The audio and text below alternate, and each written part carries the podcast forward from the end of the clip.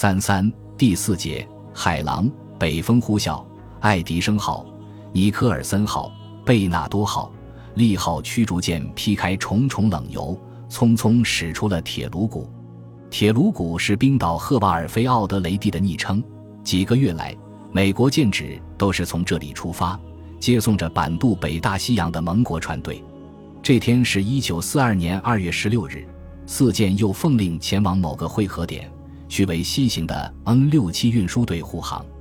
由于风暴所阻，直到十九日，每舰的望哨才看到水无限处露出的排排桅杆。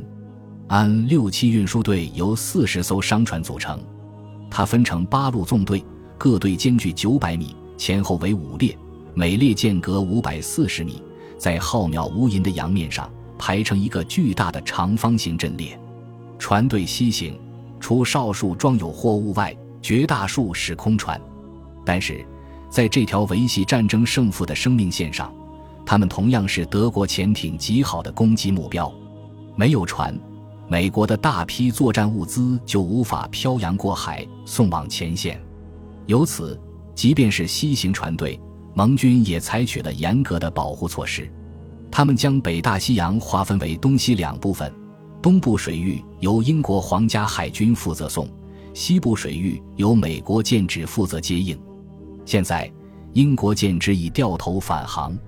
根据护航司令艾伯·西莫多中校的命令，四艘美舰驶进船队，进入了各自的巡逻位置。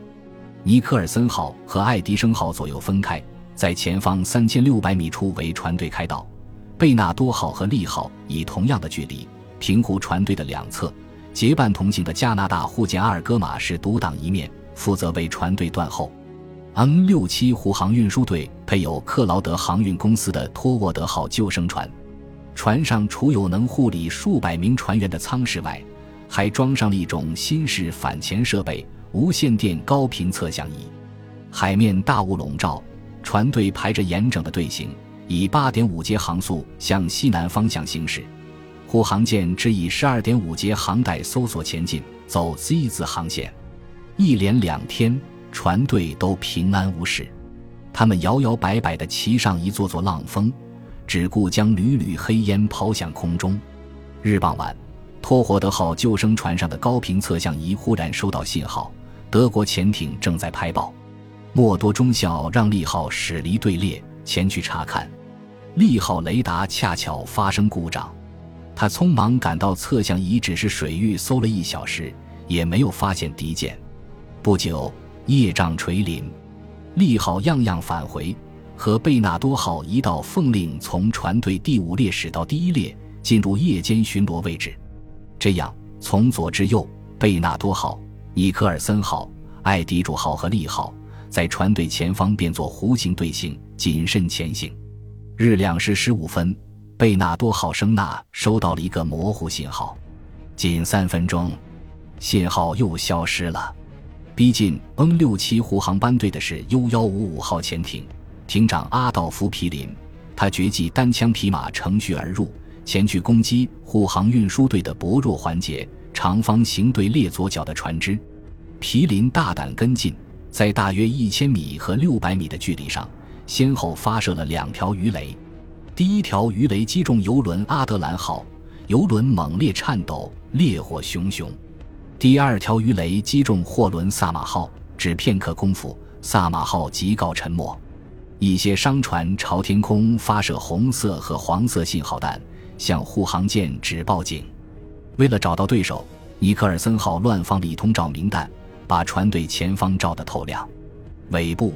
阿德兰号游轮在燃烧，橘红色的火焰狂窜乱舞，将夜空映得通红。U 幺五五号艇没有轻易撤走，他断续逼近，离沉没的萨马只三百来米。忽然，夜色中出现了贝纳多号的暗影，他已驶到了 Z 字航线的尽头，正高速回航，朝 U 幺五五号艇直冲过来。U 幺五五号艇停手微俯，很快便下潜到了安全深度。潜艇没有遭到攻击。三时五十五分，当他重新浮出水面时，海面空荡荡的，好像没有发任何事情测的。皮林下令大转弯，从水面向南追，企图在黎明时分赶到 N 六七护航运输队前面占取阵位，趁夜色再发动一次攻击。U 幺五五号艇花了六个半时才赶上船队。天宇千灰，大海灰蓝蓝的。在一二千米开外处，潜艇的望哨忽然看到爱迪生号驶出护航位置，正迎头赶来。皮林只好再次下潜，直到确认爱迪生号开走后。才让 U 幺五五号艇重新上浮水面，在皮林的召唤下，U 五八七号艇、U 六九号艇和 U 五五八号艇已追上船队，U 幺五八号艇和 U 幺六二号艇也风尘仆仆，正火速赶来。六只海狼企图一拥而上，像饿狼扑食似的，一举吞下 N 六七护航运输队。傍晚，天空乌云翻滚，大雨倾盆。由于雨帘遮断，能见度几乎为零。整个晚上，船队都未遭到狼群袭击。二十三日晨，天空云开日朗。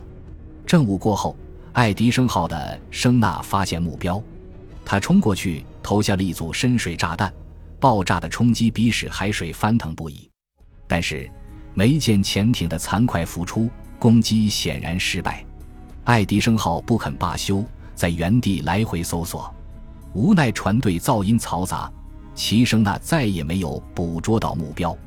莫多中校确信有一群海狼在尾随船队，为了使其失去目标，他一直等到船队的围尘从水无限处消失之后，才离开猎潜水域。同时，他下令平护两翼的贝纳多利号将搜索宽度扩大到十五海里，前后距离拉开为十海里。以便将接近船队的敌艇赶下水去，然后趁夜幕让船队转向，甩掉尾巴。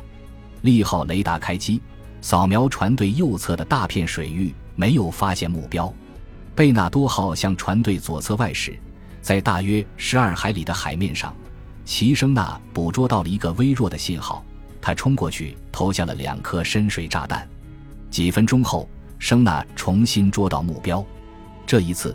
贝纳多号不失时机，一气投下了八颗深弹。海面上矗立起一根根粗大的水柱。当灵光闪闪的浪花消失之后，水波上浮出了少许游迹。贝纳多号或许击伤了一艘敌艇，至少，他成功的迫使敌艇躲在水下，不敢抛头露脑窥探船队的去向。当夜沙遮裹着船队的时候。N 六七井然有序地转向四十五度，朝西南方向行驶。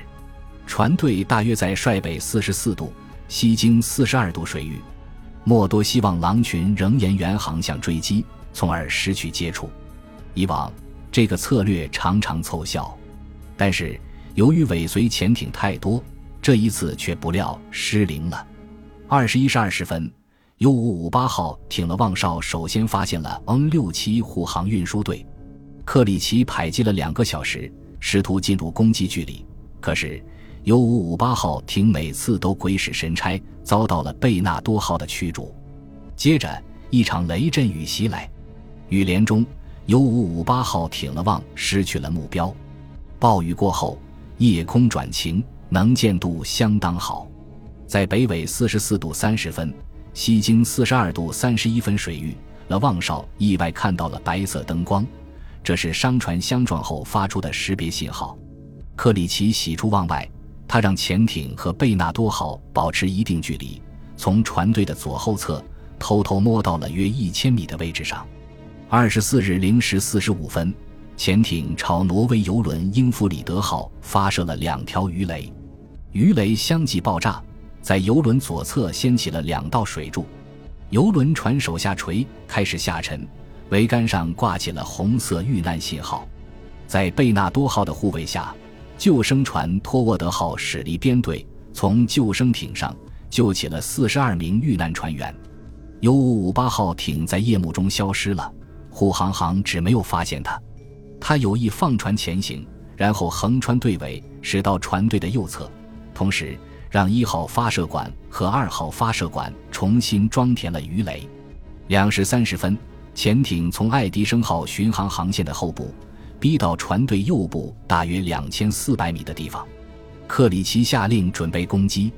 突然，在大约六百米处出现了驱逐舰的蓝色灯光。爱迪生号已航行到搜索航线的尽头，正在转向。克里奇大惊失色，唯恐被驱逐舰发现，遂停止用艇首发射管进行攻击的准备，改令用艇尾发射管发射鱼雷。但是由于发射准备仓促，目标角度又小，加上潜艇正忙着转向，鱼雷攻击失利。U 五五八号艇被迫外撤。这一次，爱迪生号和贝纳多号一样，同样没有发现已朝自己下手的潜艇。克里奇很快返回，用艇手四具鱼雷发射管瞄准了一艘游轮和一艘货船。两时五十五分，U 五五八号艇开始发射鱼雷，两雷命中九千四百三十二吨挪威游轮爱丹加号，使其受重伤。在潜艇转舵撤走时。克里奇又发射了两条鱼雷，但两雷均未命中目标。游轮爆炸后，商船纷纷朝空中发射红色信号弹，向护航舰只报警。爱迪生号、尼克尔森号和贝纳多号也同时发射照明弹，把船队上空照得通亮。爱迪生号和利号火气冲冲的沿船队右侧回时，寻找着不见行踪的敌艇。本集播放完毕。感谢您的收听，喜欢请订阅加关注，主页有更多精彩内容。